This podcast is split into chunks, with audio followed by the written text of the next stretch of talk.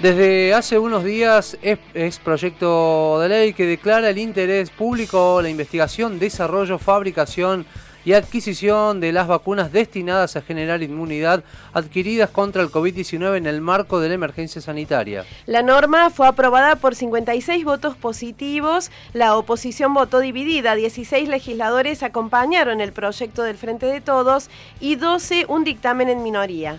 Ya estamos en comunicación con el diputado Pablo Yatlin, impulsor del proyecto y presidente de la Comisión de Acción Social y Salud Pública de la Cámara Baja. ¿Cómo le va, diputado Yatlin? Muy buenos días. Javier Sismondi y Susana Álvarez los saludan desde Noticias al Toque. Hola, ¿cómo les va? Gusto escucharlos. Diputado, muy buenos días. Antes que nada, nos gustaría que nos pudiera aclarar y a la audiencia qué es lo que establece este proyecto en cuanto a la obligatoriedad de la o las vacunas contra la COVID-19. Bueno, es una respuesta muy sencilla, porque no, no establece nada. Este, este proyecto no habla de la obligatoriedad de las vacunas. En la Argentina, si me dejas me un poquito más, hay una ley de vacunas que establece que todas las vacunas de calendario son obligatorias, públicas y gratuitas.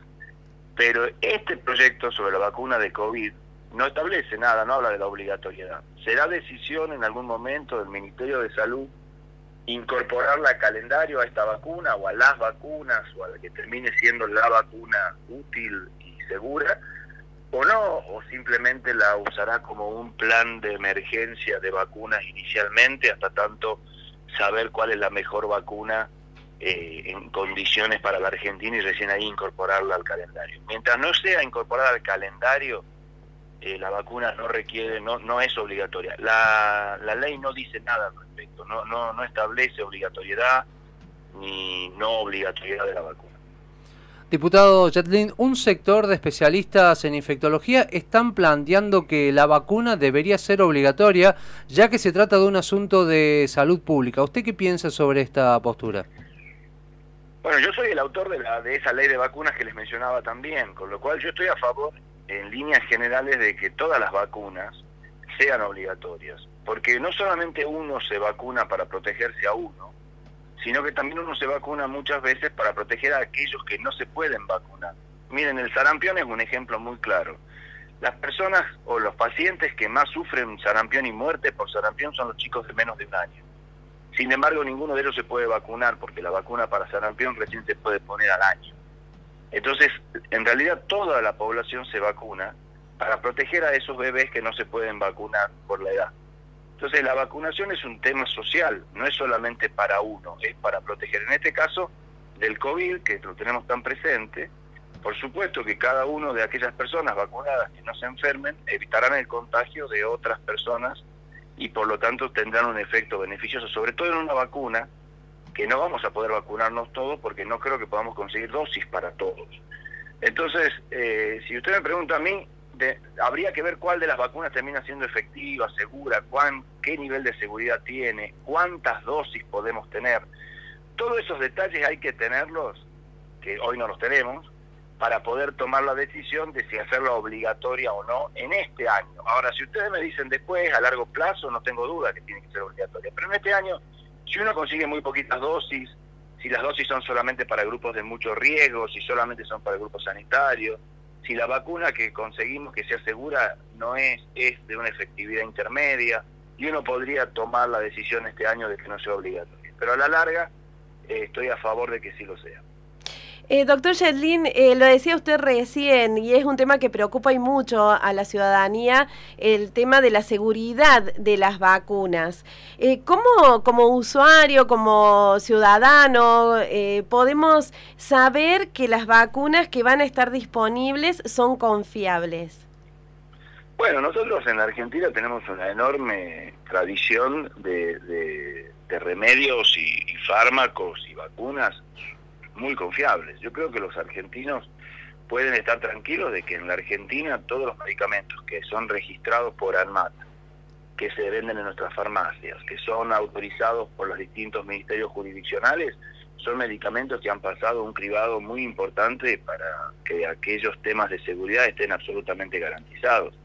No tenemos en la Argentina historias de medicamentos autorizados que no que no que hayan tenido dificultades importantes. Nuestro sistema, el ANMAT, es una es un organismo de prestigio internacional con profesionales independientes que, que van a hacer el mejor análisis de esto. Lo mismo decir de la Comisión Nacional de Inmunizaciones, que es un consejo que hoy dirige, por ejemplo, la, doctora Mirta Roses, que fue directora de la OPS durante muchos años, son, son eh, y que en la cual participan eh, los más prestigiosos infectólogos del país y los presidentes de las sociedades científicas, de todas las sociedades científicas del país, la Sociedad de Pediatría, de, la de Infectología, de Infectología Pediátrica, de Vacunología. La verdad es que los argentinos, más allá de que yo entiendo que hoy todo se discute, que todo entra en duda y que todo cae en la grieta, me parece que eh, estos grupos de análisis de la vacuna nos dan la suficiente garantía a todos eh, para poder, si es que aparece una vacuna que termine siendo efectiva y segura, usarla con total tranquilidad. Recordamos a la audiencia de Noticias Alto que estamos en comunicación con el diputado Pablo Jetlin, impulsor del proyecto que declara de interés público la investigación, desarrollo, fabricación y adquisición de las vacunas contra el COVID-19.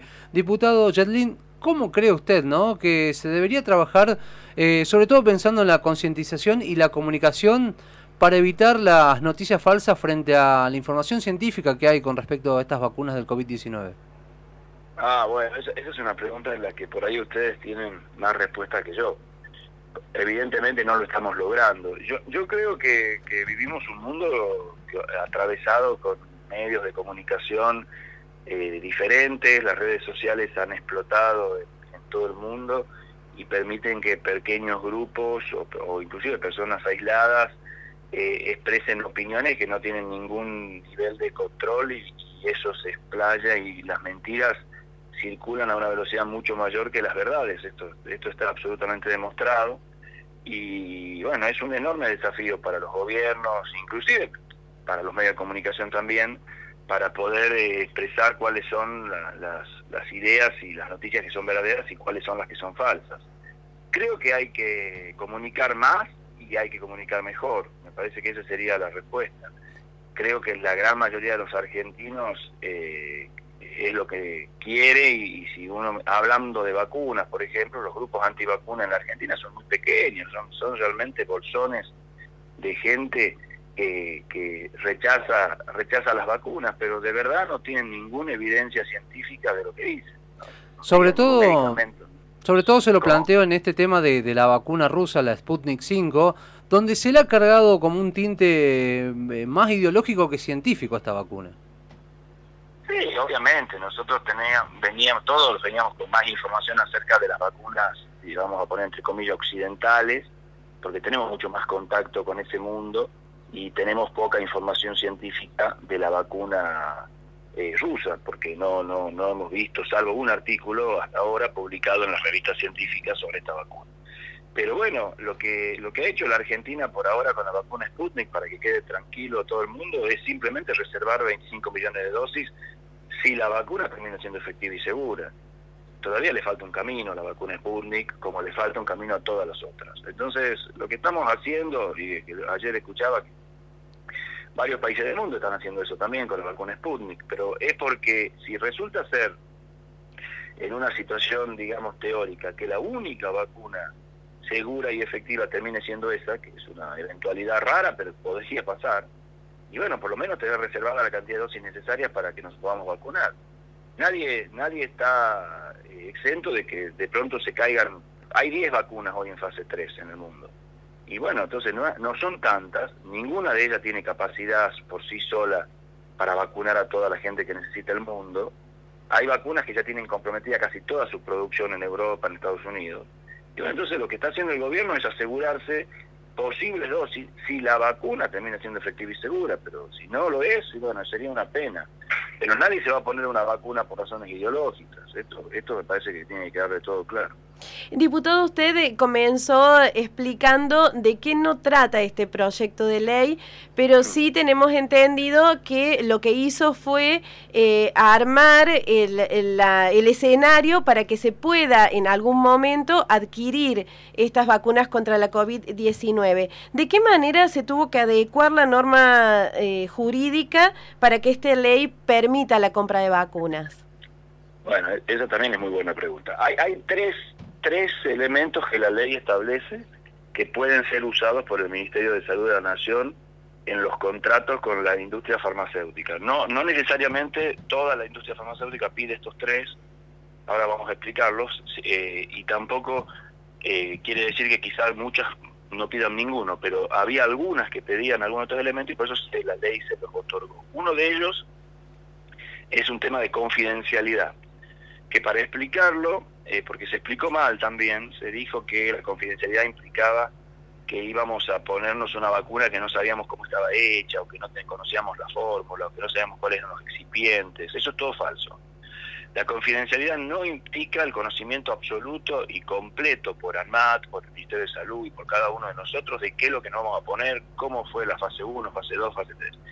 Pero como estas vacunas no van a tener tiempo de patentamiento, en muchos de los países donde se van a colocar, lo que los la manera, digamos, de que los laboratorios tienen de, entre comillas, generar un nivel de patentamiento para que las vacunas no sean copiadas por otros laboratorios del mundo o eh, de cualquier lugar del mundo, ustedes saben que eso es un tema de competencia entre las industrias muy común, eh, han exigido confidencialidad. Para, en el concepto nuestro sería como que exigen algún nivel de control de patente para que no se copie el, la fórmula de la vacuna, pero no que no se conozca. Digo esto porque se ha dicho, se ha llegado a decir inclusive en la Cámara de Diputados que esto era una vacuna tipo Coca-Cola, que no íbamos a conocer la fórmula. Eso es mentira. Ese es un punto. El segundo punto es un, un, punto legal, que es un tema que se llama prórroga de jurisdicción, y que significa que si el Ministerio de Salud de la Nación compra un millón de dosis de vacunas a alguna industria y le llegan menos y tiene que y hace una demanda al laboratorio y el laboratorio dice que le mandó bien y se establece un problema judicial entre el Ministerio de Salud y el laboratorio ese, ese tema legal lo van a tener que si se firma esta prórroga de jurisdicción lo van a tener que resolver en, los juzgados de los lugares de las casas matrices. Por ejemplo eso lo está pidiendo la vacuna inglesa. Entonces ustedes en vez de juzgarlo a, a, la vacuna de AstraZeneca en Argentina, el juicio tendrá que correr a Londres.